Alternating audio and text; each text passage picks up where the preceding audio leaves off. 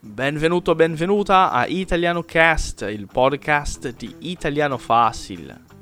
Sono il professore Ronaldo Silveri e sarò con te in un'altra puntata di questo podcast che ti aiuta ad imparare l'italiano in un modo più intelligente e più semplice.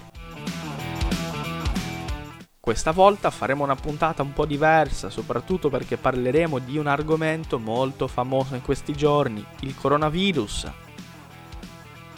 ma infatti non parleremo del virus, parleremo di 10 cose da fare in casa per distrarsi e divertirsi, sia da soli o in compagnia. È importante ricordare che questo podcast sarà la lettura di un articolo del blog Il Giunco scritto da Camilla Ferrandi, Sappiamo bene che in questi giorni non è infatti molto facile stare a casa senza fare niente, ecco perché cominceremo subito l'articolo di oggi. Il titolo è Coronavirus, 10 cose da fare in casa per distrarsi e divertirsi, da soli o in compagnia. Il coronavirus ci costringe a rimanere in casa in una vita frenetica questo stop genera non poche ansie e perplessità. Chi è abituato a correre da una parte all'altra tra figli e lavoro, chi si chiude in ufficio per tutto il giorno e ha bisogno di andare in palestra a fine turno per distrarsi e scaricare un po' di tensione, o chi semplicemente è abituato a vedersi con gli amici per scambiare due chiacchiere e bere un buon bicchiere di vino in compagnia, per tutti stare in quarantena non è solo una scelta, un'imposizione dall'alto, è anche motivo di stress e spesso di noia. Ecco allora un elenco di semplici cose che si possono fare a casa, soli o in compagnia, per passare il tempo divertendosi o imparando qualcosa di nuovo. Numero 1.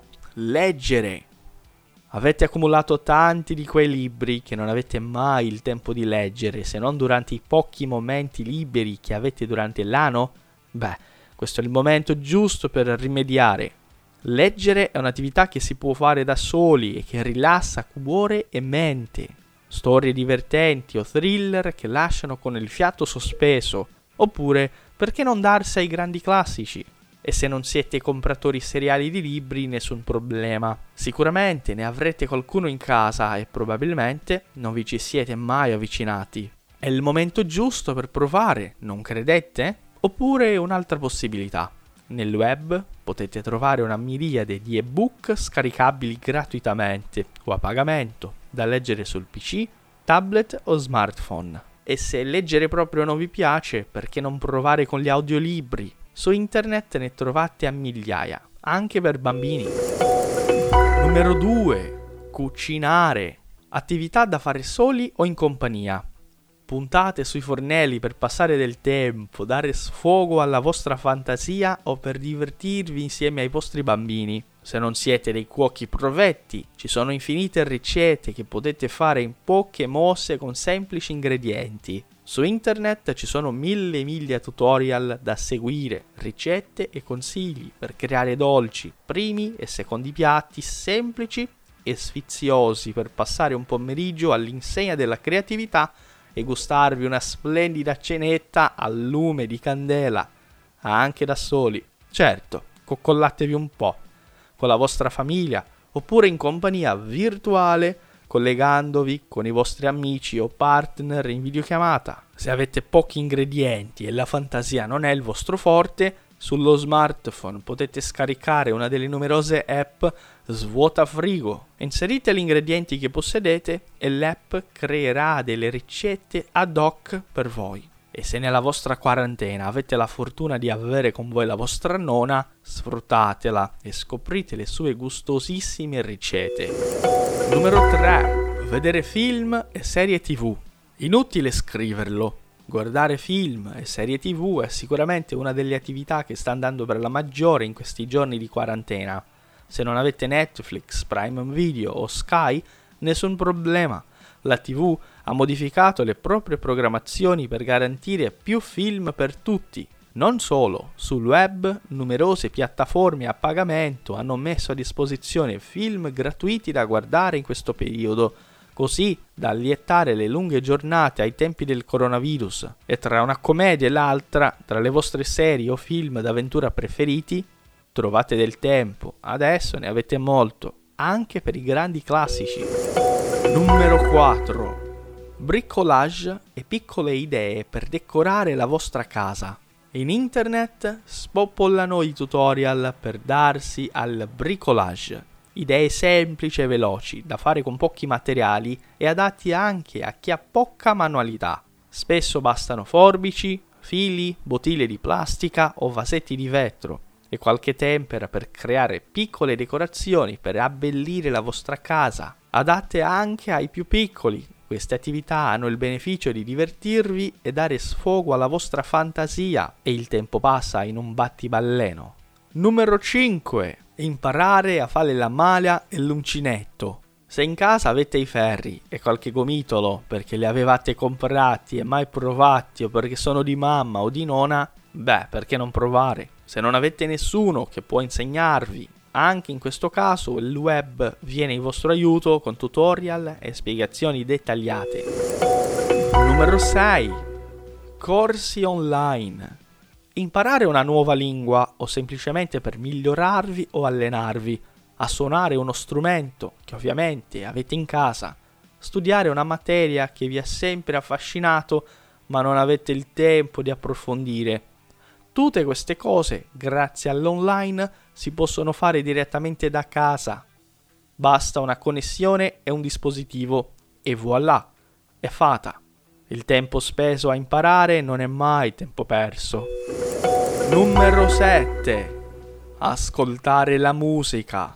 È appena uscito l'album del vostro cantante preferito, ma non avete avuto ancora il tempo di ascoltarlo per bene oppure da molto avete il desiderio di approfondire la discografia di un cantautore o di un gruppo, magari quelli che rientrano nei grandi classici, o vi piacerebbe studiare qualche nuovo musicista del nuovo panorama italiano o internazionale. Adesso avete tutto il tempo a disposizione per sopperire alle vostre mancanze e allietarvi con della buona musica, magari mentre fate le pulizie o mentre vi rilassate un po' bevendo un buon bicchiere di vino. Numero 8. Gym in casa. Si sa, stare in casa non è proprio il top per la nostra forma fisica. Inoltre i giorni di quarantena, anche per chi lavora da casa, sono amici delle abbuffate e della fame improvvisa, che va a braccetto con la noia. Ma nessun problema, potete fare attività fisica anche da casa, corsetta sul posto, qualche addominale o flessione. O perché no, provate a seguire qualche video di fitness che trovate sul web. Si spazia dalla semplice ginnastica posturale alla zumba, gag, step e chi più ne ha più ne metta. Inoltre sono numerosi gli insegnanti di fitness che proprio in questi giorni caricano video per insegnare semplici esercizi da fare direttamente in casa, con o senza attrezzi. Numero 9. Giochi da tavola e carte. Rispolverate i giochi da tavola. Risico, Monopoli, Tabù, Pictionary. E questo è il momento giusto per riprenderli in mano e divertirvi con la vostra famiglia, amici, partner. Prendete il Lego, un puzzle o semplicemente mazzo di carte e iniziate a giocare. Per i più tecnologici e quelli che vivono da soli, ci sono anche molte versioni online o la possibilità di giocare in chat con gli amici. Numero 10. Dedicare tempo a voi stessi o ai vostri cari. Nella vita frenetica di tutti i giorni, quello che ci manca di più è proprio il tempo per noi stessi e i nostri cari. Se siete in casa con i vostri partner, famiglia o amici, sfruttate questo momento per viverli a pieno, e se siete da soli nessun problema. Riprendetevi il vostro tempo in mano e dedicatelo alle cose che vi piacciono di più. Coccolatevi al massimo e se avete degli amici a quattro zampe, ora che potete dedicargli più tempo, fatelo. Ne sarete felici entrambi. Questo è stato il nostro articolo di oggi, un articolo interessantissimo in cui abbiamo parlato di 10 cose che possiamo fare in questo momento di quarantena. Spero veramente che questa puntata ti sia piaciuta. Ci vediamo in un altro podcast di Italiano Facile. Sono il professore Ronaldo Silveri e se ti piace questo podcast non dimenticare di condividerlo e di seguire anche i nostri social. Italiano Fácil su Instagram e anche su Facebook. Eu sou o professor Ronaldo Silveri. Se você gostou desse podcast, não esqueça de dividir, compartilhar ele com seus amigos e também de seguir a gente nas redes sociais, arroba Italiano Fácil no Instagram e também no Facebook. Me llamo Ronaldo Siliveri, soy profesor de italiano y si te gustó este podcast te pido por favor que compártalo, así otras personas pueden también aprender italiano. Y no te olvides de seguirnos en Instagram, eh, Italiano Fácil y también en Facebook. Muchas gracias. My name is Ronaldo Siliveri. I am an Italian teacher, and if you liked this podcast, if you liked this episode, please don't forget to share it with your friends and please follow us on Instagram at Italiano Fácil. Merci bien de la, votre participation dans ce podcast, dans cet épisode. Euh, je suis Ronaldo, je suis professeur d'italien. Euh, merci de partager ce podcast. Euh, nous sommes aussi euh, sur Instagram, euh, Italiano Facile. Merci et à bientôt.